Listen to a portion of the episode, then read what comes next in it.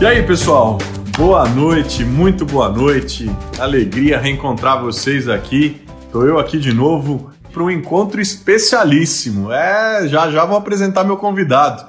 Faz parte da história da minha vida e é, sem dúvida nenhuma, um dos meus melhores amigos. Bora lá. Vou apresentar o nosso convidado dessa noite, se é que tem alguém que ainda não conhece e não sabe a importância que ele tem na minha vida. Bom, tem gente que nasceu para crescer nas adversidades, para não se abater, para acreditar que em muita coisa errada pode haver algo que vai dar certo.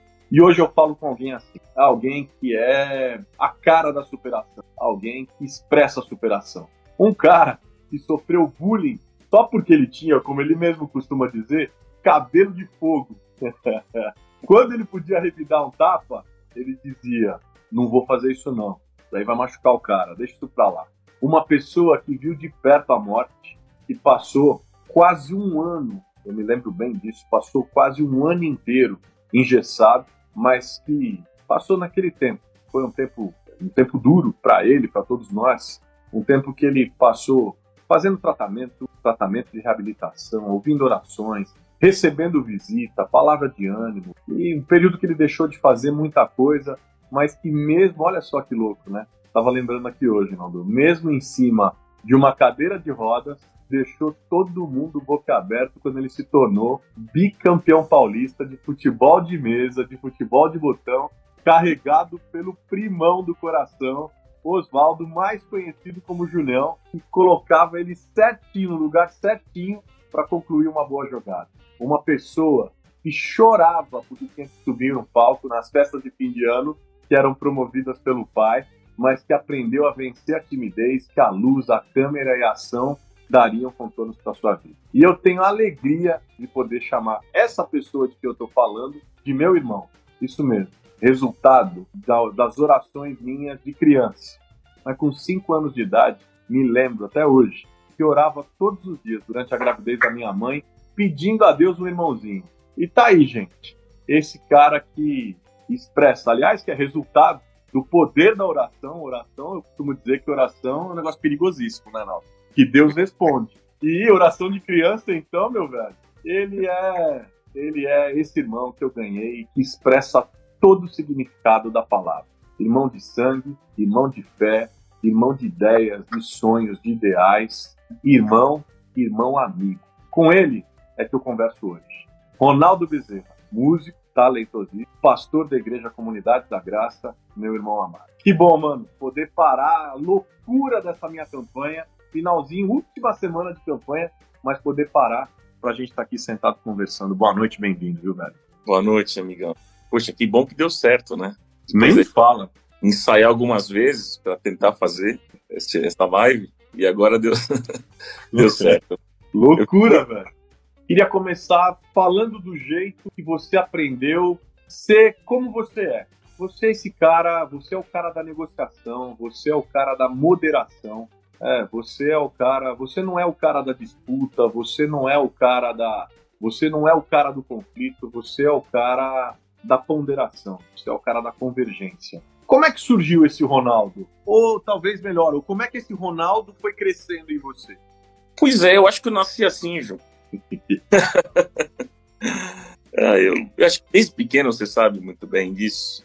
Eu sempre procurei negociar, sempre conversar, procurei sempre agir pelo bom senso das coisas. Eu acho que isso foi uma característica minha, né, desde de criança. E as coisas, claro, quando a gente vai crescendo, vai amadurecendo, talvez acentue um pouquinho mais isso na nossa característica pessoal. Então eu, eu, eu sou assim. é verdade, é verdade. Quem não conhece o Ronaldo, ele é assim. O Ronaldo é, é o cara que tá todo mundo no calor, sabe quando tá todo mundo tinindo numa discussão, seja, seja no que for. O Ronaldo é o cara que tá sereno, que tá frio, que tá olhando e falou, peraí, gente, calma, vamos ponderar, vamos olhar para cá, vamos olhar para lá. Ele enxerga uma saída, ele enxerga os pontos de contato. Inclusive, eu tava lembrando de uma coisa. Tá é. lembrando? Eu me lembro da gente criança, né? Eu sou mais velho que o Naldo, cinco anos. Mas eu me lembro da gente criança. Eu, lógico, irmão mais velho, gente, não tem jeito. Não, não conheço irmão mais velho que não compra a briga de irmão mais novo. É, e eu comprava as brigas do meu mano na escola. E aí eu me lembro, eu me lembro de uma coisa, quando, enfim, tinha uns caras, e naquele período então, que você ficou, e nós vamos falar um pouco mais disso adiante, mas naquele período que você ficou engessado, pô, que você tinha que andar de muleta, na maior dificuldade e tal. Pô, os Pois caras, é. às vezes, na covardia, sabe, puxando a muleta pra te tentar te derrubar, te sacaneando, fazendo bullying e tal. Eu tava lá e eu sempre te defendia pra cima. E eu me lembro que eu ia lá, pegava, pegava a molecada e falava, Naldo, ó, vamos pra cima agora, agora cata ele. Eu falava, não, meu, para, não vou revidar. É, e a gente acha que irmão mais, velho sempre, irmão mais velho sempre ensina, né? Mas não é isso. Do contrário, acontece muito. E você me deu muitas lições, muitas vezes, ao dizer, meu, não vou revidar, não vou bater. E aí eu queria te perguntar, o que, que te movia a não entrar, não entrar nessas provocações, nessas brigas, nessas coisas que, que, enfim, que te, que, te, que te faziam? A não me igualar. É isso que me movia. Eu não queria me tornar igual. Vencer o ódio com ódio. E eu me lembro de- dessa situação que até você falou, Ju. Eu lembro de, da situação de que eles fizeram uma roda em mim, uma turma. Fizeram uma roda em mim. E um deles veio pra cima e quis agredir e tudo mais. E ainda mais eu tinha um problema na época, que eu, que eu considerava como problema, né? O fato de ser ruivo. Então eu sofria bullying, eu não sabia que isso era bullying. Eu não sabia. E eu lembro dessa, desse episódio, isso marcou, porque empurraram, me agrediram e tal. E eu lembro também da cena que você depois foi me ajudar e você segurou o rapaz lá, o cara que queria me agredir, você falou assim: agora vai. Eu- Eu olhava, Eu lembro que ele tentou te derrubar, cara. Ele Sim. pegou sua muleta, chutou sua muleta e você quase caiu. Pô, você quase se machucou feio no chão. Você tava engessado, tinha tido uma fratura exposta. Era um negócio grave. É isso mesmo. E eu lembro disso, e eu lembro da, da cena que você depois. Você, você ficou bem é, alterado, assim, porque, poxa, estavam me agredindo, né? E aí você segurou o cara e falou assim: vai, agora pode pegar ele. Sentar E a mão na eu- orelha. Falei, mas vai machucar, vai sangrar. Foi isso mesmo. E teve outros episódios também que você se lembra, que você saiu pra me, pra me defender. Você lembra da, que da rua, perto da gente morava, no Tatuapé, tinha um Qual? rapaz bem de frente à casa que a gente morava. Putz, lembro. Você lembra? Ai, caramba. É verdade, meu. É verdade. Agora, tem gente que sabe e tem gente que não sabe daquilo que você viveu, que, enfim, todos nós vivemos. Você tinha 11 ou 12 anos quando você foi atropelado? 12 anos.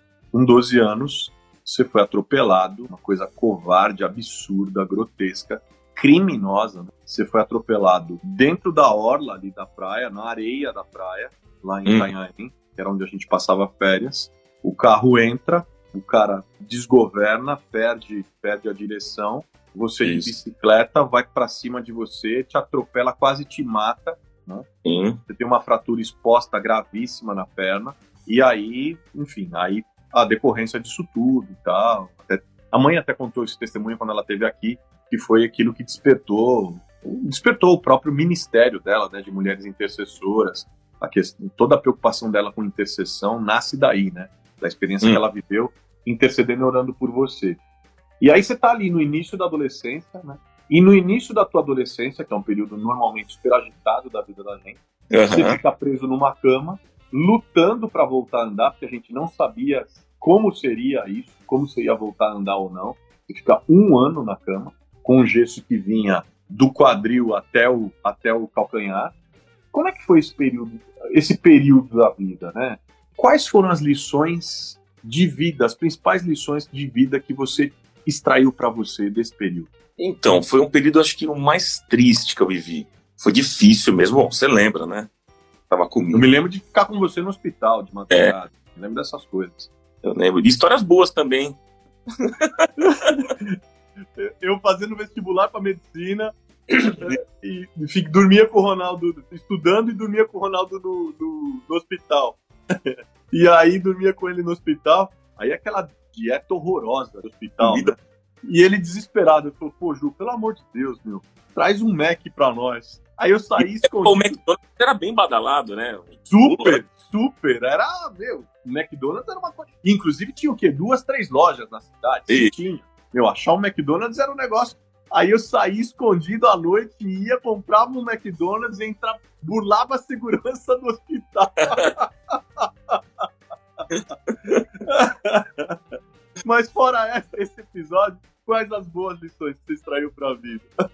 Então, na verdade, assim, foi claro, foi um tempo muito difícil, triste, até porque tem um detalhe nessa história também, mano, é que os médicos diziam que se eu voltasse a andar, né, eu não andaria normal, eu teria um problema porque a perna era mais curta do que a outra. Eu lembro.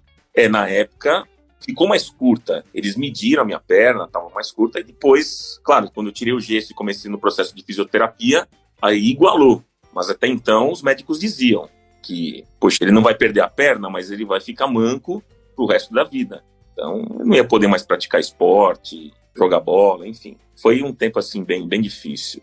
Mas, ao mesmo tempo, foi muito, muito bom no sentido das amizades, dos amigos, da família, aproximação, a gente se uniu muito mais. Uhum. É na dor que a gente se une, né? É impressionante como a, a minha amizade com você né, estreitou mais, a gente dormia no mesmo quarto. Foi muito legal, foi muito bom. Os presentes que eu ganhava, fui paparicado. Foi uma Não é verdade? Aliás, aliás, deixa eu dizer uma coisa. Não foi só naquele momento. Porque o Ronaldo, gente, o Ronaldo é caçula. E quem é caçula e tá com a gente aqui sabe muito bem que, em geral, os caçulas são super paparicados. Em geral, são super paparicados. E você não fugiu à regra, porque você foi super paparicado. Oh, oh, escuta, isso te deixou mal acostumado, é? Por um tempo, sim. Depois, quando, mais pra frente, quando eu fui pro México, aí quebrou isso, né? Porque... Mas você tava falando, né? Gente tá brincando foi paparicado e tal e que daí, quando você vai para o México, esse negócio muda. Tem uma coisa que aconteceu com você depois de tudo, depois do acidente, depois de uma série de coisas que aconteceram na, com a tua vida, que foi uma, uma dessas saculejadas da vida inesperada. Eu me lembro que você tinha, que você tinha entrado na faculdade, você estava fazendo o segundo ano de odontologia, e aí, naquele ano, você resolve parar tudo, tipo, dar aquele freio de arrumação na vida. Você namorava Simone, que hoje é tua esposa. Você namorava Simone, você resolve deixar Simone, esperando aqui no Brasil, tranca a faculdade de odonto e vai para o México em busca de conhecer de perto o trabalho de um cara que já tinha um super respeito seu, que você admirava muito, que era um, que é o Mark Luiz. Nesse período aí, em algum momento você titubeou? Em algum momento você achou que você não tinha que ter feito essa escolha? Ou o tempo todo você tinha certeza que era aquilo que você queria fazer, porque eh, por que estava fazendo e aonde você queria chegar? Então, no momento quando eu tomei a decisão, você sabe que eu sempre fui envolvido com a música, sempre foi algo que falou muito forte para mim e mesmo eu fazendo a faculdade de odonto, eu viajava com a Demar, tocava com a Demar, você lembra disso? Ministrava envolvido com a música então, é, a música sempre falou muito forte comigo. E eu, na faculdade, resolvi então arriscar um momento novo na minha vida, que foi com a música. Não sabia o que, que ia dar, na verdade, eu falei, bom, eu vou trancar aqui a faculdade e vou fazer o curso. E vamos ver o que, que vai ser daqui para frente. E fui, me arrisquei, mas não me arrependi. Não me arrependi. Para mim foi a melhor coisa que eu fiz o tanto que eu aprendi, cresci, não só ministerialmente, foi muito legal, mas também como pessoa. Né? Eu tive que me virar sozinho, fazer tudo sozinho num país diferente, com uma outra língua, sem conhecer ninguém. E eu meti as caras, me arrisquei. Novo ainda, tinha 23 anos. 23 anos de idade.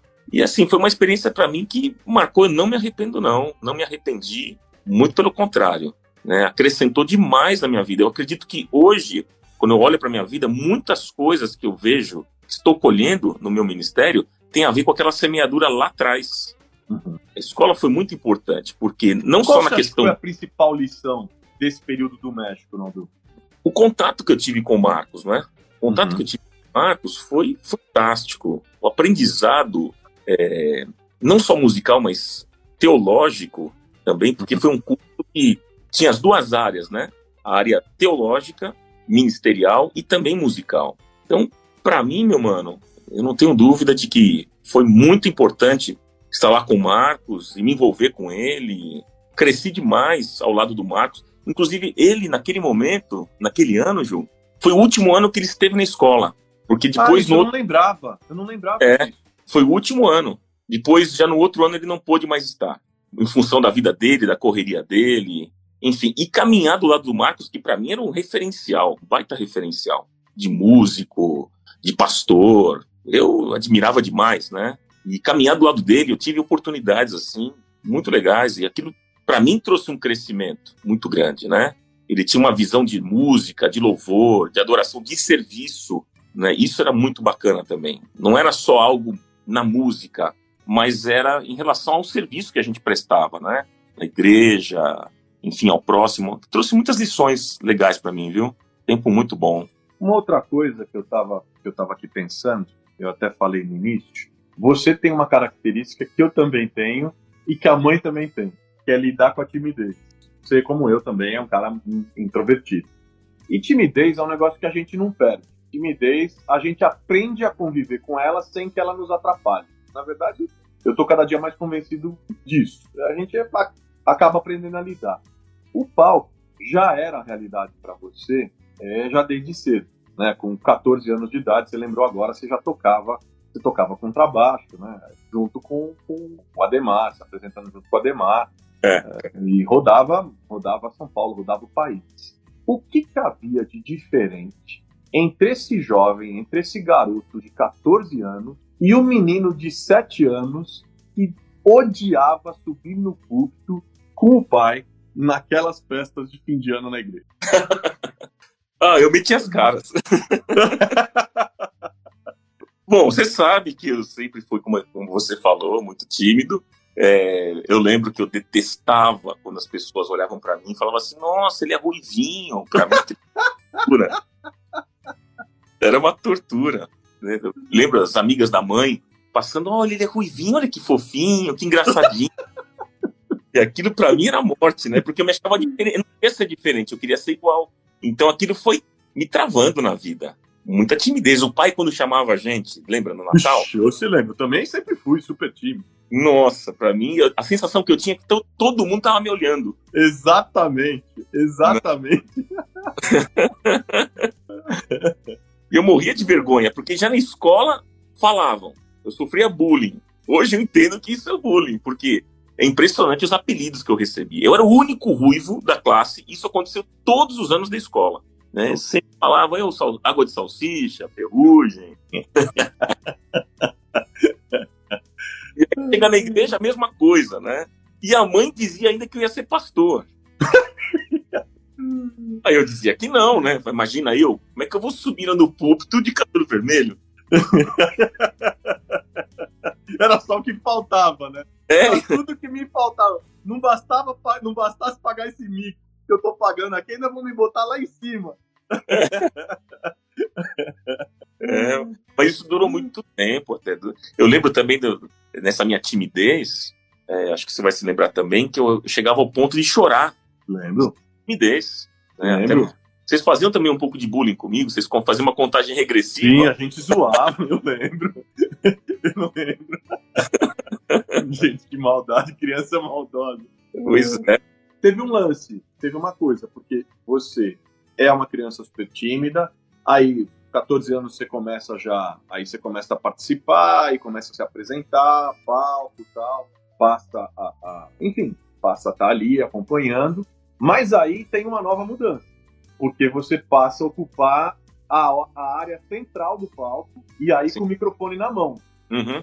Foi um passo de cada vez foi. ou você ainda tremia na base quando você começava a cantar? Não, eu tremia na base, mas foi, mas foi um passo de cada vez. Eu acho que o que me deu um start, assim, uma mudança, foi depois que eu voltei do México. Não, eu me lembro, eu me lembro bem disso. É, quando eu voltei, eu voltei assim com uma outra cabeça, com vontade. E, e eu fui para cima. Era tímido ainda, tinha vergonha, mas eu falei, meu, vou embora, vou meter as caras, vamos lá. Né? Foi aí que eu comecei a quebrar mesmo isso. Quebrar essa timidez que me bloqueava. Horrível. e é engraçado, sabia? Sabe que eu, eu vim conversando, eu venho conversando, bom, você acompanhou várias lives também, né? Mas eu venho conversando com muita gente, e com vários artistas como você e tal, vários pastores como você e tal. E é interessante que, especialmente os artistas, eu diria que, sei lá, cara, 70%, 80% de quem passou por aqui é tímido, lida com a timidez. Isso é muito interessante. E aí eu fico pensando aqui para te perguntar, hum. Por que que os cantores, isso é uma coisa que eu ouvi muito frequentemente, por que que os cantores tímidos, em geral, eles dizem que é mais fácil cantar para uma multidão do que para um grupo pequeno de pessoas? Porque eu pra acho... você também é assim? É, é. Eu prefiro... Quanto mais pessoas, melhor. Eu me sinto mais solto. É até interessante isso, né? Num grupo pequeno... Então, porque eu acho que no grupo pequeno fica muito pessoal eu consigo perceber olhares e aí aquilo vai me travando, né? Agora na multidão você não vê. E aí, bora, né? É interessante isso, porque tem gente que é o contrário. Tem gente que fica bloqueado na multidão, no grupo pequeno se dá bem, mas comigo não, né? Eu falo, será que isso é normal? mas é interessante porque quando eu tô num grupo menor, parece que eu, eu, eu fico prestando atenção nos olhares, entendeu? E aí aquilo vai me travando. Se eu percebo que tem um olhar meio estranho, eu falo, será que não está sendo agradável? Aí já me trava. Mas na multidão, no grande público, eu vou embora. Não tenho problema com isso. Que louco. E hoje, não? Como é que você acha que você lida com isso hoje? Como é que é essa coisa da timidez hoje? Que lugar você acha que ela tem na sua vida? Eu sou tímido, eu sou, mas eu enfrento. Existem situações que me deixam tímido, sim, né, mais travado, mas, mas assim, eu, eu sempre coloquei na minha cabeça, eu vou enfrentar. Com medo mesmo, mas vou. Só assim para vencer. Entendeu? Então, não é como era antes, claro. A gente vai crescendo, vai amadurecendo e vai sabendo como lidar, né? e que, que papel você acha que a fé tem nessa superação, para você, que a fé tem nessa superação da timidez? Eu ah, pergunto eu... isso porque eu acho que isso pode ser uma, uma pista boa para muita gente que olha, que vê, que está vendo a gente agora, que se aproxima e fala, pô, eu me identifico com isso. Sabe o que, que eu percebo comigo? Que assim, quanto mais eu me aproximo de Deus, mais eu tenho coragem, mais ousadia. Quanto mais. É, é um negócio assim, até maluco isso, porque quanto mais eu leio a Bíblia, quanto mais eu me envolvo com as coisas de Deus e busco a Deus, não sei o que acontece, me dá um, uma adrenalina, né? E aí uma coragem, uma ousadia. E aí eu vou para cima. É impressionante. É impressionante. Com certeza. Me fala outra coisa. Você tá nessa estrada você está na história da música, mudando um pouco de assunto, você está na história da música também há muito tempo. Você tocou a Loda da Neymar, teve uma carreira já muito, teve uma carreira solo já há bastante tempo, hoje está se dedicando mais ao Ministério Pastoral, sem ter deixado a música, mas praticamente de forma integral ao Ministério Pastoral. Para você, qual o papel da música gospel que cresceu tanto nos últimos anos? Ela se tornou mais um produto de consumo? Ela se tornou mais um produto de entretenimento? Que, que você acha disso? O que, você pensa disso? na minha percepção, sim. Cresceu, a música cresceu. Eu não quero generalizar todos os grupos, claro, seria injusto. Mas mudou um pouco do foco da música, virou essa coisa também do entretenimento, do mercado, de divulgação, de sucesso. Eu gostava muito daquela época lá atrás, às vezes eu sou meio saudosista, sabe, mano? Eu sou meio saudosista, porque eu, eu gostava daquela pureza que se tinha antigamente, né? Nas músicas. A gente não fazia música para comercializar, era Exatamente. uma outra proposta, né? Era uma outra proposta.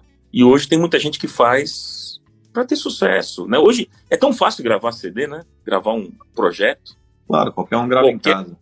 Eu vi um aplicativo no próprio celular, ah, grave na sua casa mesmo. Tem um aplicativo que você baixa no celular que você pode gravar uma música, depois colocar nas plataformas digitais, né? Então, assim, é, não generalizando, mas eu acho que perdeu um pouco, sabe? Né? Daquela coisa pura, daquela essência boa que a gente tinha. Mas ainda tem, tem gente boa que faz música que vem do coração, com poesia correta, enfim. Quem que você ouve? Quem que você curte? Você diz o quê? Música evangélica? Aham, uhum, música evangélica. Olha, eu gosto, tem, tem uns camaradas que eu gosto, nos Estados Unidos. Por exemplo, tem um camarada chamado Lincoln Brewster. Esse cara é muito bom. Não sei se você já ouviu. Ele é um guitarrista. É bem legal. Top demais, muito bom. Eu gosto do Chris Tomlin. Eu gosto do Matt Hedman. Gosto desses caras. A Hillsong é um, um som bacana também. Tem um som muito bacana, eu gosto. Eu gosto desses caras. Do meio evangélico, né? De fora. Daqui do Brasil, também não quero ser injusto, mas tem uns caras que eu gosto muito. Por exemplo, eu gosto do Jorge Camargo, gosto do Demarzão. Dema manda muito bem, né? Negrão manda muito bem. Meu. Muito bem, muito bem. E tem os caras que fizeram história, né? O Azaf, um cara muito bacana, fez história. É, os caras mais atuais, um, o Estevão Queiroga. É muito bom. Pop, né? O Baruque, muito bom. José Bruno, ah, Resgate. José Bruno. Manda muito bem. É, não. Tem, tem muita gente boa. Tem muita gente boa, sim. E música de qualidade. Agora, Agora, fora do meio gospel, por exemplo, eu gosto do que você curte também, igual do YouTube. Gosto muito. Demais, demais. Gosto muito. Gosto e muito. As bandas, eu sou meio saudosista, assim, né? Eu gosto daquelas bandas mais antigas, né? Tears for Fears, Phil Collins, Sting, esses caras tá todos. Tá bom. Nós estamos ficando velho, mano. Tem jeito. É. eu não consigo as músicas mais atuais, assim, do que tá rolando. A minha tendência é sempre ir para os anos 90, 80, 90. Eu gosto daquela galera lá. Você está fazendo também, eu estou te acompanhando, você está mandando muito bem. Você está fazendo uma série de mensagens sobre o Salmo. Está mandando super bem. Inclusive, foi até em razão disso que a gente usou a palavra relacionamento no tema aqui da live. Os Salmos, os Salmos eh, são textos bíblicos muito mais passionais, né? Falam da alma, falam de sentimento, são é. muito mais subjetivos. Eles falam, falam de dores do coração, falam dos medos da gente, falam das ansiedades que escreveu, falam de culpas, falam de gente, né? falam de sentimentos de gente. Mas falando aqui em relacionamento, e, e, e, e lembrando o, o, sociólogo, o, o Zygmunt Bauman, ele nos alertava sobre a liquidez dos relacionamentos, falando sobre os tempos líquidos que a gente vive, chamando de a era líquida, dos relacionamentos líquidos, falando sobre coisas que foram feitas para não durar. Mas o que, que transforma o estado de um relacionamento de líquido para sólido? Ou mesmo o contrário disso, relacionamento que tinha tudo para se consolidar e acabam escorrendo entre os dedos. Olha, mano, eu acredito que o diabo ele tem duas estratégias para destruir os relacionamentos, né? A primeira é semear ódio. E aí só pega a gente fraca, porque o odioso é fraco, você sabe disso. E outra estratégia do diabo é deturpar o amor, tornar o amor líquido, como você falou, né? Um amor frágil, sem densidade. É aquele amor que é eterno enquanto dura. E o diabo tenta deturpar o amor. Talvez até acredito que seja isso que Jesus tenha dito para a igreja lá de Éfeso, né? No Apocalipse, quando ele fala assim: Eu tenho, eu tenho, porém, contra ti que deixasse o teu primeiro amor. Ou seja, você nem ama nem odeia. Você não é frio nem quente, você é morno. Isso que é amor líquido, né? É isso. É um amor que tem cara de amor, né? Mas ele é um, é um pseudo-amor. Não, não é amor. E eu acredito que o grande desafio que nós temos diante do mundo que a gente vive é mostrar para essa geração um amor sólido e verdadeiro. É possível, né? Que esse amor sólido e verdadeiro, ele é possível. Que um amor sólido e verdadeiro, ele não é um caminho de frustração, de, de, de limitação, de penitência, de autoanulação. Um amor sólido e verdadeiro é um caminho de realização, de felicidade. E quem que não precisa de um amor desse, né? No contexto de família, no contexto dos relacionamentos. Então eu creio que todos nós podemos experimentar mais dessa realidade, né? E, bom, enfim, é, que o Espírito Santo nos leve a viver esse amor nos nossos relacionamentos, né? Para que a gente possa viver este amor na plenitude dos relacionamentos. A gente está falando de, desse tempo de relacionamentos líquidos, de desvalorização dos relacionamentos, dos sentimentos, do amor. É, e no meio disso, a gente é surpreendido por uma pandemia. E eu acho que a pandemia, inclusive domingo a gente estava falando isso na igreja, né? A pandemia, para mim pelo menos, a pandemia, a pandemia, eu passei o período da pandemia, agora as lives bem menos, né? Eu, mas eu passei, bom, você também. Eu passei 100 dias seguidos na pandemia fazendo 100 lives seguidas. Aí depois fui espaçando. Mas foi um período de profunda reflexão, para mim especialmente, de aprendizado, né? E de pensar sobre essas coisas. Você acha que a pandemia deu mais chance para a gente romper com aquilo que não era bom e fortalecer o que nos fazia bem ou não? Eu acho, eu acho que aquilo Sim. que era, eu acredito que aquilo que era bom melhorou na minha percepção. Eu digo até em relação a uma experiência própria. Aquilo que estava caminhando bem melhorou. E, mas eu vejo também que aquilo que já não estava tão legal na vida das pessoas descambou. Você tem essa percepção também? Eu não sei te dizer, cara. Eu, eu fico pensando. Eu acho que sim, eu acho que você tem razão, porque às vezes eu penso assim: a pandemia escancarou muito o nosso jeito de ser gente. Sim. É, eu acho assim: quem era solidário na pandemia ficou mais solidário. Uhum. Um exemplo. Quem era egoísta na pandemia ficou mais egoísta, mais ranzinza, mais. Sabe? Esse pessoal, esses haters de internet, esse pessoal que fica falando mentira, que fica falando bobagem, que vive de se alimentar de ofender os outros, de xingar os outros, de inventar histórias sobre os outros. Esse tipo de gente, cara, na pandemia parece que ganhou mais tempo para alimentar esse lixo do coração e vomitar mais. Né? Então acho que a pandemia potencializou essas coisas. É, e aí acho que essa, essa pergunta que eu te faço eu faço para mim também, né?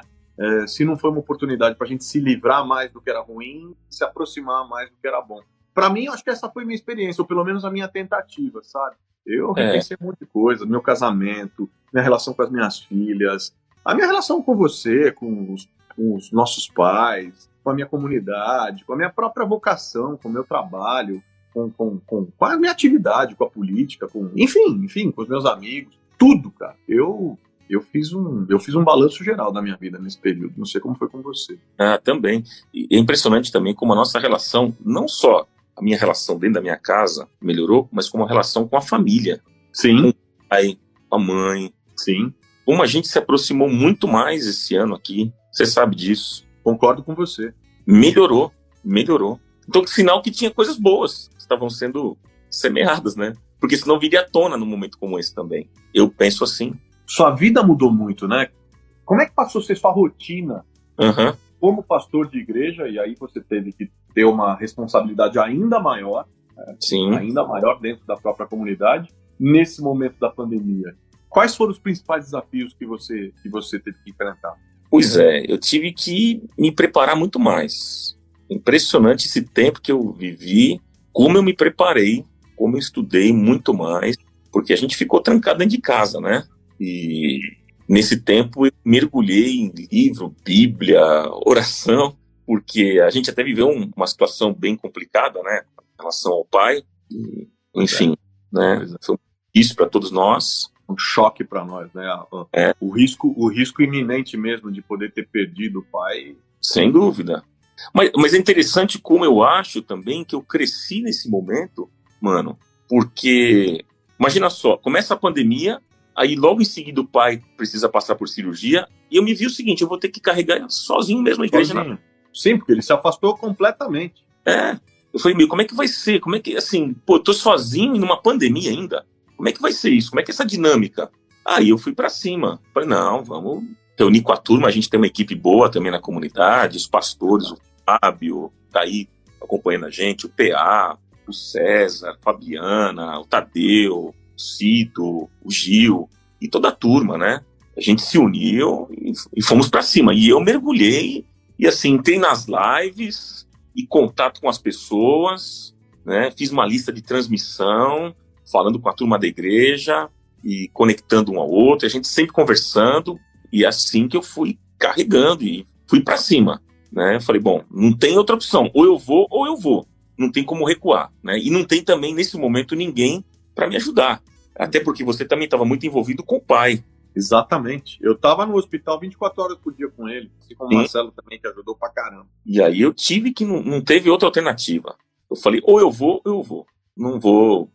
Mas eu não quis recuar. Eu não sou daquele. Aí teve uma coisa muito bacana que você fez também, sabe? Também me tocou muito. E ao longo desse período, para além de todas as atividades pastorais, como por assim dizer, vai, tradicionais, você teve um papel muito importante com relação à, à grande rede de solidariedade que a comunidade coordenou através da fundação e o seu papel foi fundamental, inclusive pedagógico, porque eu me lembro de muitas vezes ao longo dessa pandemia de estar junto com você lá, você carregando caixa de cesta básica, carregando caixa de kit de, de, de higiene junto lá, sabe? Junto com os irmãos, trabalhando junto, mostrando que, falou, ó, escuta, aqui o prédio está fechado, mas o corpo de Cristo está se movimentando, nós vamos servir esse povo, nós estamos juntos. Era uma coisa muito bacana que eu via nas tuas lives, além disso, eu via você falando do trabalho dos irmãos, para os irmãos da própria comunidade prestigiarem, priorizarem o trabalho de outros irmãos que naquele momento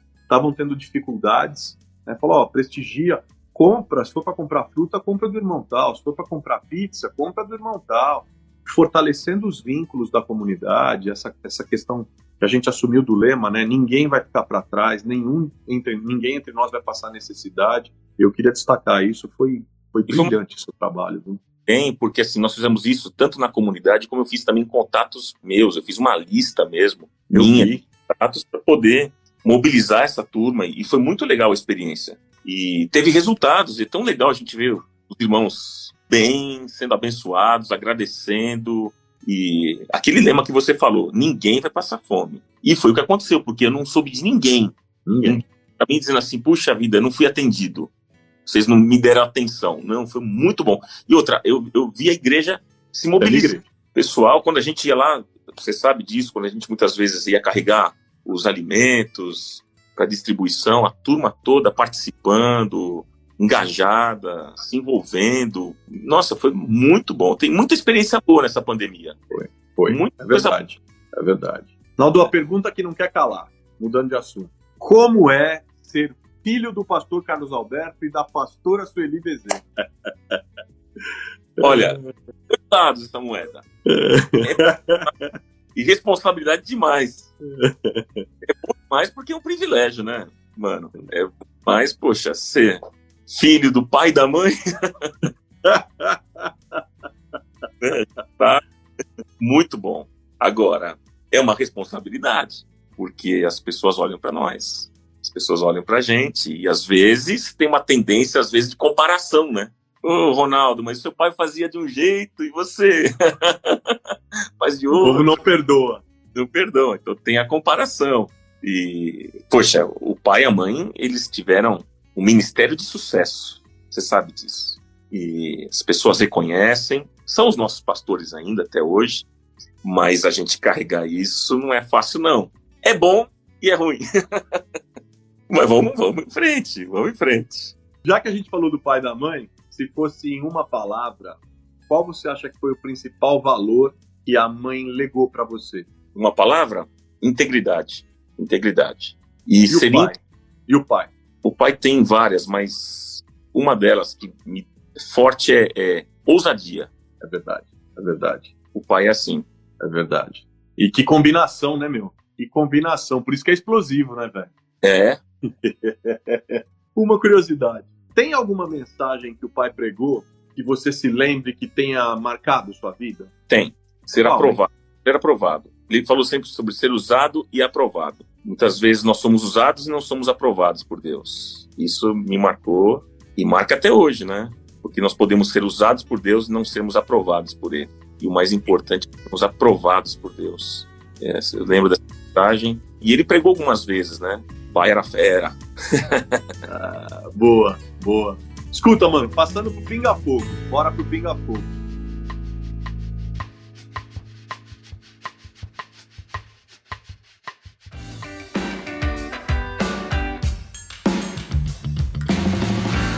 Bora. Naldo, Pinga Fogo. Ser pastor é? Um privilégio. Por quê? Porque ser escolhido, ser, ter essa vocação, privilégio de levar o evangelho, acho que isso não, não tem, tem preço. Ser cantor é? Um desafio. É um grande desafio. Porque tem muito cara bom. é verdade. Tem muito cara bom por aí. É um desafio. Se preparar para música não é, não é também não é algo simples não. Pastorear cantando ou cantar pastoreando? Veja que eu estou dando ênfase. No primeiro, eu estou dando ênfase no papel de pastor e no segundo, no de cantor. Então, acho que as duas coisas para mim. As duas coisas são importantes. Marcos Witt ou Ademar de Campos? Meu... Mandaram tocar fogo. Mandaram tocar na fornalha. Ai, é que cada um teve uma participação no momento da minha vida, né? É difícil isso. Mas assim, eu preciso prestigiar meu amigo Ademar de Campos. Eu preciso, porque eu caminhei com ele 10 anos, foi muito aprendizado, valeu a pena.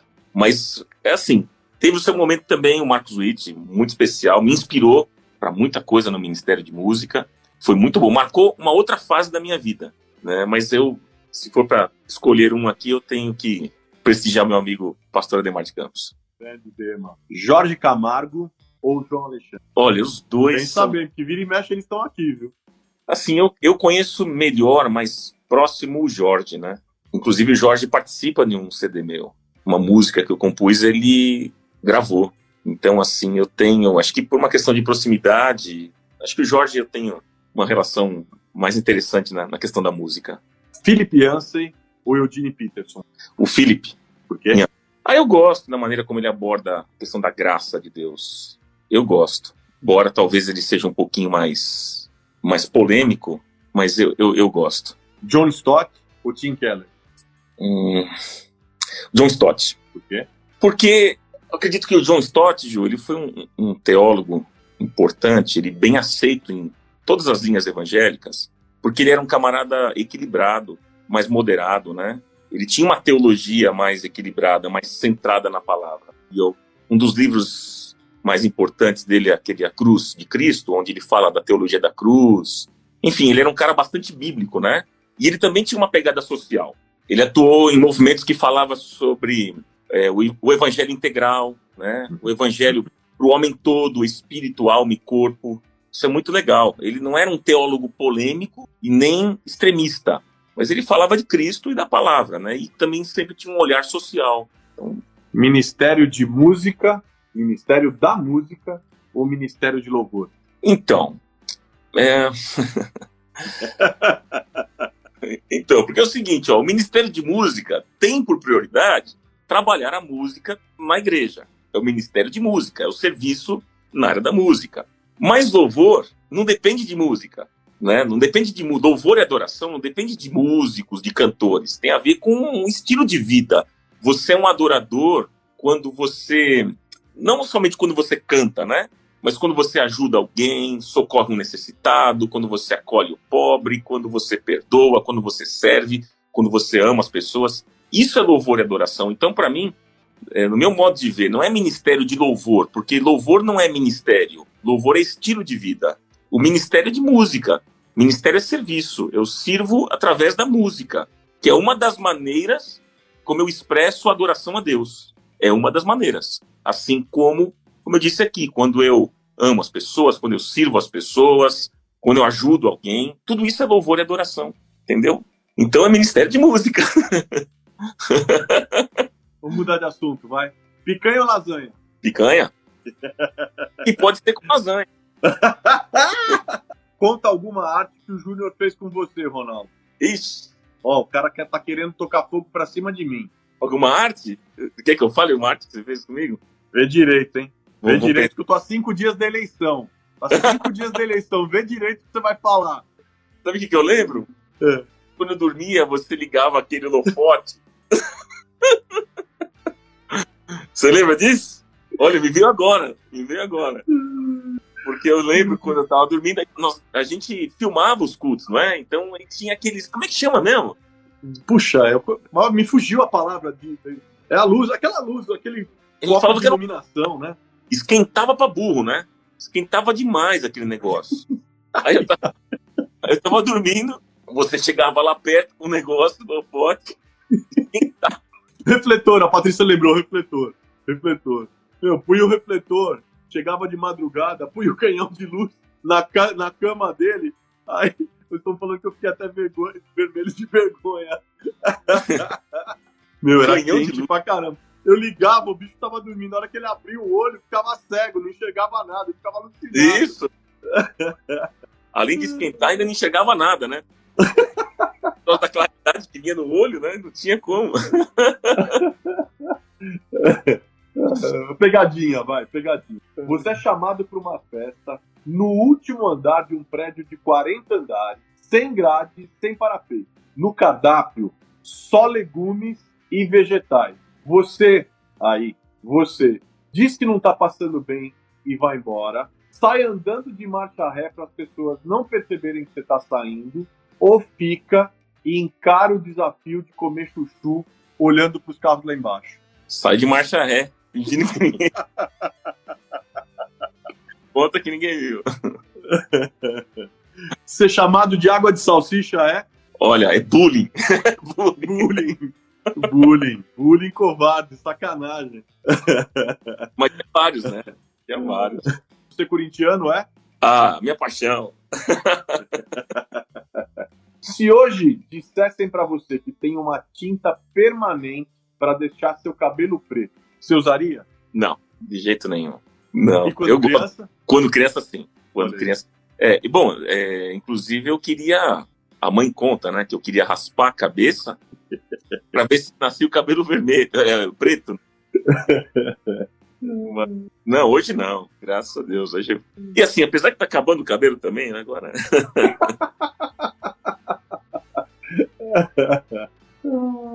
Seu menino fofo porque tem cabelo ruivinho, é? Olha, de dar raiva. Pelo menos era pra mim, né? E tem um irmão que faz contagem regressiva dizendo que você vai chorar depois do parabéns para você foi torturador. Calma, né? Ia contando, contagem regressiva, eu já sabia o que, que era, né? Então, quando chegava no 3, 2, aquela tortura tentando segurar para não chorar. e aí, não tinha jeito. Quando chegava, é, vocês diziam assim: 3, 2, 1, chorou! A Alessandra lembrando, falando que isso é covardia. E às vezes eu na frente dos meus amigos, né? Porque festa de aniversário. ele vai chorar, ele vai chorar. Quer ver, ó? 10. Que sacanagem. que sacanagem, cara. Mó mico da sua vida foi? Mico da minha vida? Deixa eu pensar, qual foi o mico? Teve algum mico em algum show que você pagou? Olha, já aconteceu situações engraçadas, né? Já aconteceu situações engraçadas em shows, assim, várias, várias situações. Ah, quer ver, por exemplo, eu tava, eu tava cantando, né, com minha banda e tudo mais, e de repente subiu uma dançarina lá. Essas coisas de igreja, né, que tem um grupo de dança. E aí a, essa dançarina vai com o véu, né? Rodando o véu aqui, ali, e passava na minha frente e tal. Até que ela chegou e jogou em cima do tecladista todo aquele véu, e ele ficou todinho. Imagina a sua cena que engraçado, né? A gente olhava para ele no palco, ele parecia um fantasma, com aquele véu todinho no corpo, tocando embaixo, né? Muita situação engraçada. Teve um, um, uma outra situação engraçada de, de show. É, teve uma situação engraçada em Israel. É verdade. Porque tinha um grupo cantando. Eles estavam gravando. Dois caras. Não sei de que país era, da África. Eles estavam gravando um clipe e eu não sabia. E eles estavam lá fazendo assim, ó, gravando o clipe e tal, cantando. E eu não vi câmera, nada. E eu cheguei e eu queria tirar foto com eles. O que, que eu fiz? Entrei no clipe. Entrei no clipe e fiquei do lado deles assim. e aí eles pararam o clipe na hora, mas ficaram bravos comigo, né? Oh, você estragou o clipe e tal. O cara ficou bravo demais. Eu paguei um mico bravo. Tem uma situação muito engraçada que eu também queria. lembrei aqui que é para falar. Quando eu gravei o CD. É no meu primeiro CD. Eu fui fazer um show lá no Rio de Janeiro, numa casa de show. E aí, olha o que aconteceu. Tava tudo preparado, a casa de show. Divulgaram, ia ser um negócio bem bacana. Eu tava na MK, inclusive, na época. E aí eles prepararam o show, um negócio muito legal. Toda estrutura, palco e tal. E eu tô ali é, no palco e eles fecharam uma cortina para separar do público, né? E aí a gente atrás ali, todo mundo preparado com os instrumentos, tal, atrás da cortina. E nisso veio o apresentador, um cara lá que era crente, e ele chegou e disse assim: "Olha, eu vou eu vou abrir aqui o show, né? E combinou com a gente, falou assim: ó, quando eu disser aqui, ó, e agora com vocês, Ronaldo Bezerra, aí ele falou pro cara: "Você abre a cortina" tá bom? Aí o cara, beleza. Aí nisso, cortina fechada, a gente atrás da cortina, preparado ali, os músicos. Ele ficou na frente da cortina com o público. E ele começou a orar. Senhor, derrama a tua glória neste lugar, derrama a tua unção e tal. E começou a falar e falava em línguas, é aquela coisa toda, né? Crente assim, bem fervoroso. E nisso ele falou assim: de sapatinho de fogo. Sapatinho de fogo. Aí ele disse na oração: ele disse assim, Senhor, e abençoa agora o Ronaldo Bezerra. Quando ele falou isso, o cara da cortina começou a abrir. Mas não era para abrir naquele momento, ele ia dar um toque, ele ia fazer um sinal. o cara entendeu que já era para abrir. E ele orando tal. Aí, Senhor, te louvamos. Ele olhou para trás, assim, viu a cortina aberta. Ele foi segurando a cortina, botou a cara para dentro, assim, da, da cortina. E disse assim: Não era agora, seu filho da pi!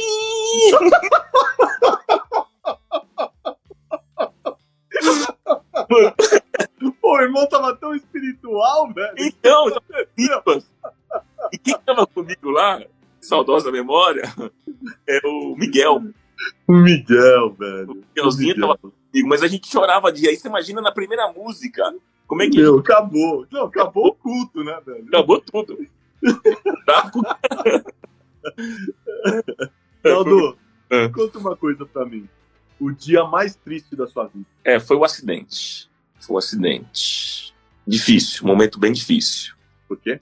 Ah, porque como criança, né, Ju, queria estar tá com os amigos, jogar bola. Eu tive que ficar parado durante dois anos em casa, sem poder fazer tantas coisas que eu gostava de fazer, né? Foi um tempo bem, bem difícil. Dia mais feliz da sua vida? O dia mais feliz? Poxa vida, eu tenho vários momentos, né? Vários momentos. É, o dia do meu batismo, aquilo emocionou muito, né? Foi impactante para mim. O dia que o Ronaldinho nasceu, você lembra? Lembro, cara. Nossa, foi muito legal também. Eu lembro que ele não saía, lembra? Você teve lembro. que abrir um pouquinho mais a barriga da Simone, porque a cabeça dele não saía. Cabeçudo, que era aquele moleque, dando o maior trabalho pra gente pra tirar. Cabeçudo. Pois é. Pois é. Não, foi, mas foi muito legal. Foi momentos que marcaram também. A mesma minha ida lá pro, pro Marcos Witt foi um negócio muito legal. Momento que me trouxe boas memórias. Viver em Durango foi? Olha, foi um desafio porque uma cidade que não tinha nada, com coisa nenhuma. né? É claro que eu fui lá para um outro objetivo e tudo, mas morar em Durango mesmo, pesado. pesado, não tinha nada, não tinha nem cinema, não tinha nada. E era estratégico também, né? O Marcos Witt fez Sim. isso de estratégica para ninguém se distrair com outras coisas.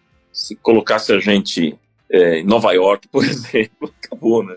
Tudo molecada ainda. Então foi, foi estratégico. Foi, foi bom.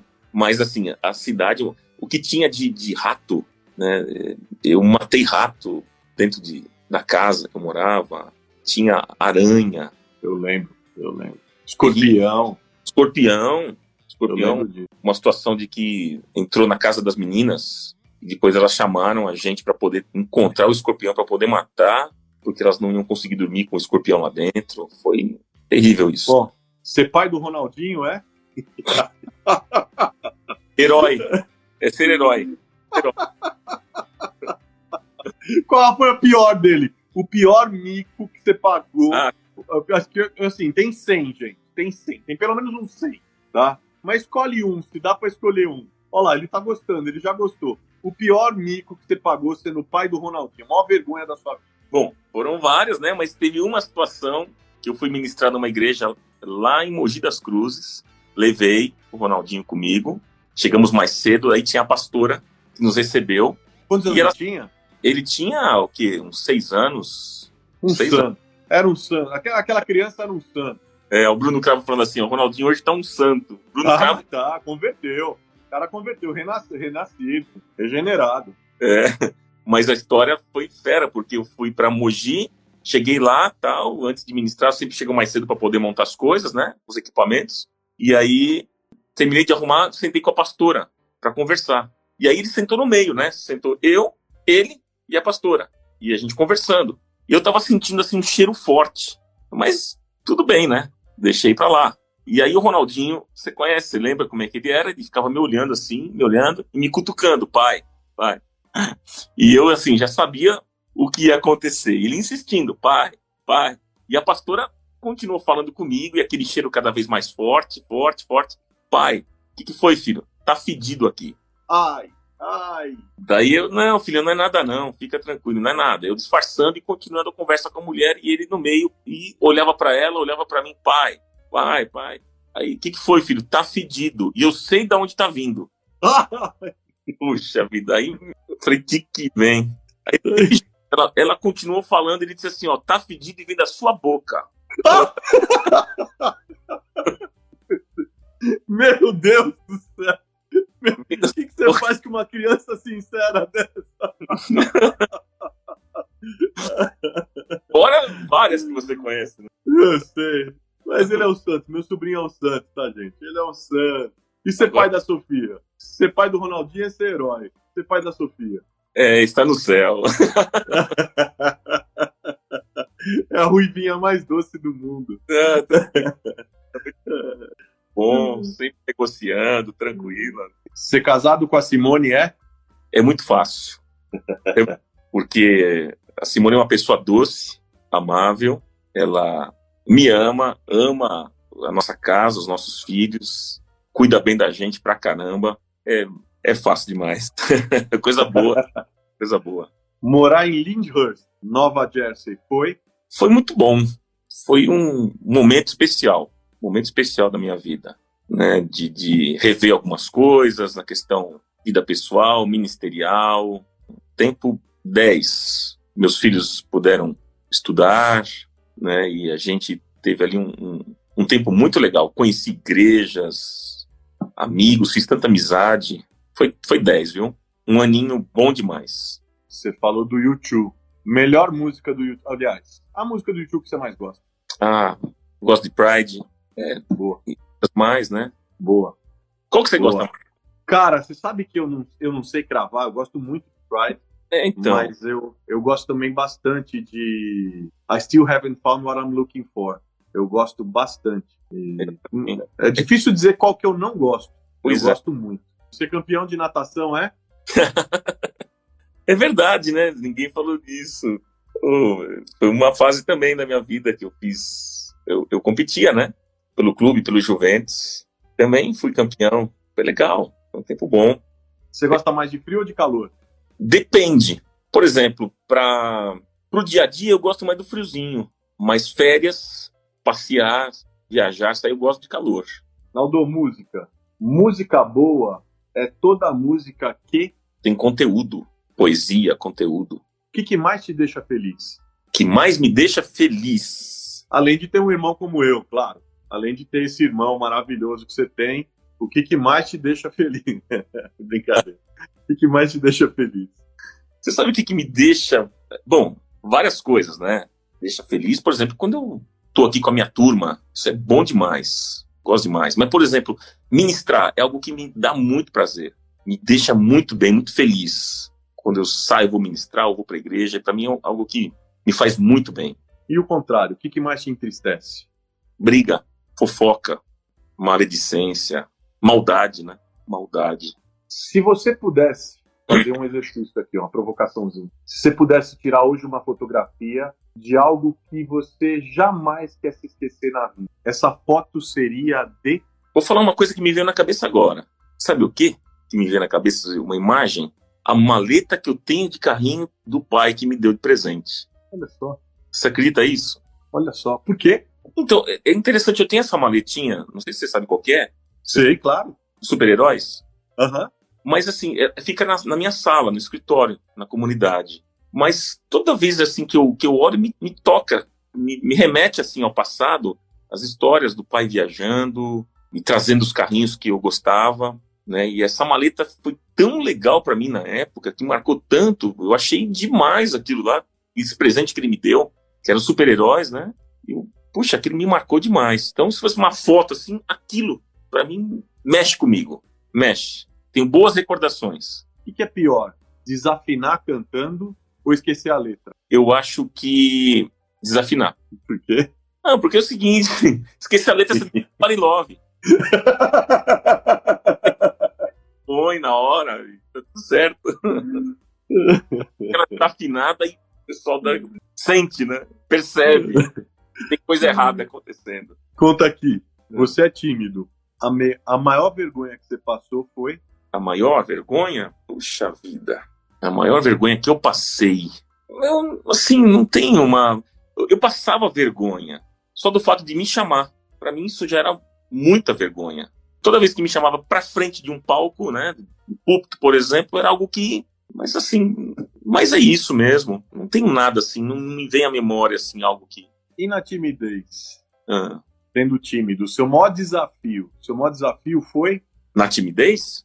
Não, vencer, né? Vencer esse, essa timidez. Você lembra de alguma situação que foi, assim, tipo, a mais desafiadora que você viveu? Ah, por exemplo, quando eu assumi o Ministério de Música na igreja, quando eu voltei lá do Marcos Witt, e aí foi nesse momento que eu assumo o Ministério de Música da igreja local. E eu lembro que nesse primeiro contato com toda aquela equipe de músicos, nós tínhamos mais de 100 pessoas envolvidas. Então aquilo foi um baita desafio para mim. E até porque existia uma expectativa em relação a mim. Estava voltando do Marcos Witt, as pessoas tinham uma expectativa do que, que eu ia trazer de proposta, do que, que ia acontecer, né? E aquilo para mim foi marcante, nesse primeiro contato. Assumir uma liderança, eu tive que enfrentar e fui. Seu avô foi para você? O vô Brando, ele deve estar tá falando, né? É. Ele foi um vozão. Meu vô, ele, tava, ele sempre protegia a gente, sabe? É de, uma figuraça, né? Tem uma engraçada dele também, que é de proteger, às vezes, de carro que a gente parava. Ele não gostava dos carros dos outros parados na frente da casa dele. Mas quando era a gente, ele, quem que parou o carro aqui? Ele falou assim, não, foi seu neto. Ah, tudo bem, tá.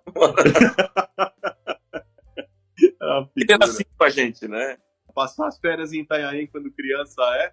Passar as férias em Itanhaém quando criança? Ah, minhas memórias de, da minha infância.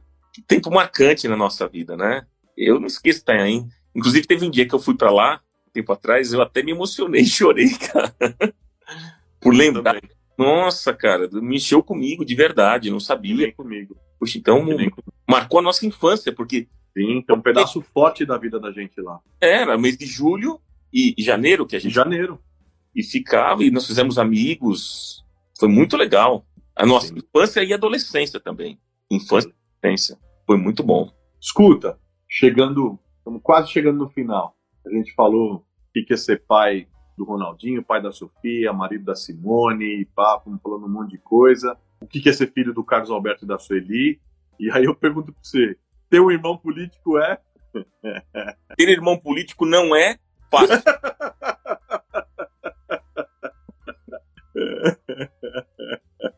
é, os camaradas jogam pedra em mim com seus irmãos.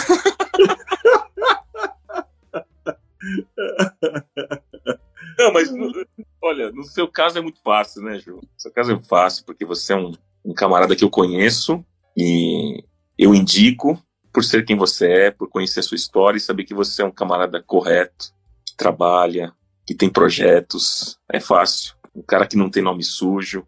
É 45321. Na cabeça. Olha só, o Ricardo Hessel, irmãozão nosso querido, tá falando assim, ó, uma frase encorajadora pro seu irmão. Como é que o pai fala mesmo? Vai que é tua, mano! Boa! Vai que é tua, mano! O que é mais difícil, ter irmão ou cunhada política? Olha. cunhada, com certeza, cunhada, tá? Cunhada é muito mais difícil. Sem dúvida, sem dúvida. Naldo, o lugar que você se sente em casa, sem ser sua casa, é? Na sua casa. Ah, obrigado, mano. obrigado. E é verdade, você sabe disso. Obrigado. Você é meu mano do coração, velho. A maior lição que a igreja pode dar nessa pandemia é. A maior lição? Que a igreja pode dar nessa pandemia. Olha, eu vou falar para você da lição que eu que eu acabo aprendendo com, com esse momento que a gente é, viveu. Porque para mim a, a pandemia é uma oportunidade oportunidade de a gente aprender a crer em Deus, né? depender da graça de Deus. A gente ficou muito vulnerável no tempo de pandemia. E também, Ju, a pandemia é uma oportunidade de ser um instrumento nas mãos de Deus para abençoar as pessoas. A igreja precisa aprender essa lição, né, que nós podemos, nesse tempo, aquilo que a gente viveu na comunidade, né, de ser bênção na vida das pessoas, ser um instrumento nas mãos de Deus para alcançar as pessoas. Boa. É uma grande lição. Boa. As quatro finais. Tá. As quatro finais. Se você pudesse escolher ser um personagem bíblico, quem você escolheria ser? Ah, eu acho que tá na cara. eu sei, eu sei. Bom, domingo eu preguei sobre esse personagem, sobre Davi, sobre Davi. E eu falei, conforme eu falava as características, o pessoal ria, porque eles achavam que eu tava falando de mim. Músico, ruivo, né, poeta, e eu fui falando, né?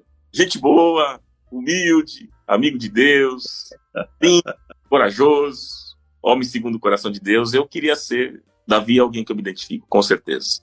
Vamos inverter. Um personagem bíblico que você olha pensa assim: esse eu jamais queria ser, jamais queria ter sido? Olha, tem vários, vários. Mas um que me vem assim à mente, por exemplo, Esaú. Esaú. A história dele é triste, né? Inclusive a oração que a gente ia fazer era ao Deus de Abraão, Isaac e Esaú. É verdade, bem lembrado. Né? E a oração que nós fazemos é o Deus de Abraão, Isaac e Jacó. Esaú vendeu o direito de primogenitura. A Bíblia diz que ele foi considerado imoral e profano. Aí depois ele quis recuperar, ele quis herdar a bênção, não teve mais jeito. Não encontrou lugar de arrependimento e foi rejeitado. Então, ser rejeitado é uma coisa que deve ser terrível. Terrível. Eu não queria ser Esaú. Boa. Naldo, uma cena, um episódio bíblico que você queria muito ter participado ou ter visto? Olha, eu falei de Davi, né? Eu acho, tem, claro, tem várias cenas que eu gostaria de ter visto, mas aquela cena de Davi e Golias deve ter sido empolgante, né? É uma luta que simboliza o confronto daquele que é o experiente, Golias, e o inexperiente, Davi, né? O cara que é bom de guerra, especialista na guerra, e o outro que é simples, é adolescente, adolescente de ovelha. Pastor de ovelha, né? É uma batalha que um camarada vai todo armado, todo equipado, e o outro vai lá com um estilingue, né? Uma coisa simples. Enfim, é uma luta que mostra desproporção de forças, né? Um é forte, preparado para a guerra, gigante, e o outro é pequeno, é simples. É um camarada que não tinha essa arte da guerra. Mas Davi, ele, ele lutou aquela essa luta olhando para Deus e não para circunstâncias. Então eu queria estar nessa, queria ver essa cena. Ter sido lindo, né? Eu também. Vou inverter de novo, a última, a última da noite. Vou inverter de novo. Uma cena bíblica, um episódio bíblico que você nem queria ter visto e nem queria ter participado? Puxa, eu acho que o sofrimento e a morte de Jesus deve ter sido muito forte, aquela cena, né? Quando a gente vê aquele filme, Paixão de Cristo, ali já tem uma noção, mais ou menos, já é forte, né? Cenas fortes. Imagina ver ao vivo e saber que foi dali para pior. Ele foi torturado, né? Torturado. Então, ver essa cena a gente não gosta de ver uma cena assim de, de, uma agressão, às vezes quando tem um vídeo que mandam pra gente de uma agressão contra uma mulher, contra alguém na rua, contra um animal. Imagina a cena de Jesus como é que foi, uma coisa extremamente forte, injusta, covarde. A morte dele, o jeito que ele morreu. Eu não queria estar naquela cena para ver não. Triste. Boa. Gente, chegamos no final. Chegamos no final. Tristeza, mas vou vou deixar meu mano, meu irmão de sangue do coração e da alma. E trouxe tanta coisa boa, tantas lembranças boas da infância. Eu lembrei aqui, estava lembrando com ele na abertura. A gente tem uma história muito bacana, porque quando a minha mãe estava grávida dele, não tinha ultrassom, não tinha nada. E o meu sonho, eu tinha a minha irmã, e o meu sonho era ter, imagina, um menino de 5 anos, então eu queria ter um irmãozinho homem também, agora já tinha uma irmãzinha mulher, queria um irmãozinho homem. E eu me lembro que a minha mãe falou: a hora, filho, o Senhor pode responder a sua oração. E ao longo dos nove meses da minha mãe, da gestação da minha mãe, eu orei para que o meu irmão, para que meu irmão viesse. E eu tava falando domingo agora, né? Eu tô saudosista também, essa coisa da pandemia, deixa a gente mais emotivo e tal. Eu encontrei com ele, a gente tava lá na igreja, pedi para orar por mim e tal. Aí lembrei da cena, né? Orando por ele, quando eu orava por ele e tal, e lembrei da cena do dia que ele nasceu, quando meu pai me levou me pôs ali, me levantou do chão, me pôs ali no vidro e eu vi a cara desse figura aí pela primeira vez na minha vida. A alegria do meu coração de ter, de ter ali o meu irmão, esse, essa figura, esse ser humano tão especial, cara, tão especial, a quem eu amo do fundo do meu coração e da minha alma, e não só amo, admiro demais o jeito, a maneira de ser, o jeito de ser gente, de ser gente de verdade. Eu falo dele, eu falo de você, meu, até me emociono, sabia? o tamanho do amor, do carinho, da admiração que eu tenho por você. Eu te amo demais, mano, do fundo da minha alma. Mas aqui, aqui não é só, aqui não é só terminar, não, não é só despedir. Aqui, para terminar, precisa deixar o recado, precisa trazer a surpresa, precisa deixar o, o jeito de ser gente aqui. Mas tá, já que o Naldo tá aqui, meu, a despedida é sua. Bom demais. Você escolhe como, tá? Bom demais. Vamos, vamos cantar aqui, encerrar cantando, tá bom? Pegar meu violão. Ajustar aqui, peraí. Vamos lá, mano. Vou cantar uma canção aqui que a turma conhece e que também marcou meu, meu ministério. Deixa eu só conferir aqui a afinação. É assim, ó. Sei que a tua fidelidade leva minha vida mais além que eu posso imaginar.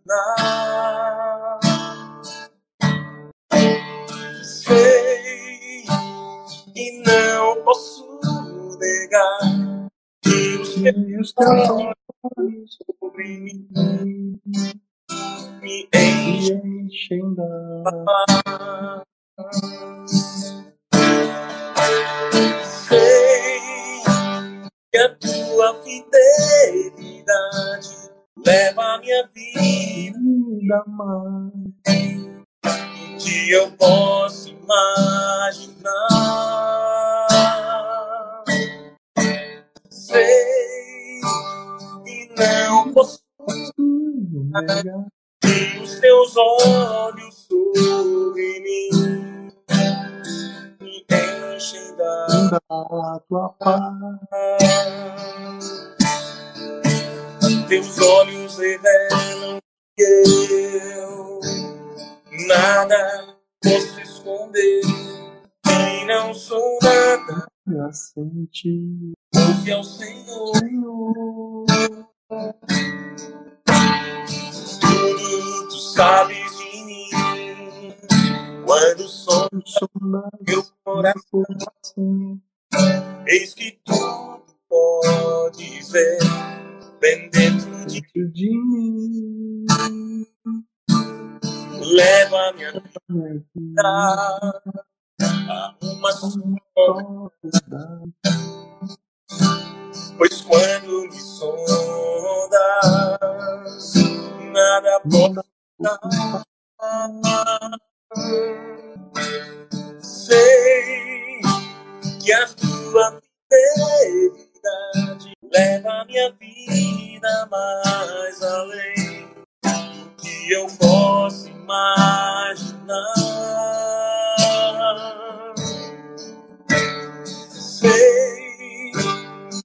Não posso negar que os teus olhos sobre mim me enchem da tua paz. Que os teus olhos sobre mim me enchem da tua paz e os teus olhos sobre mim enchem da tua paz.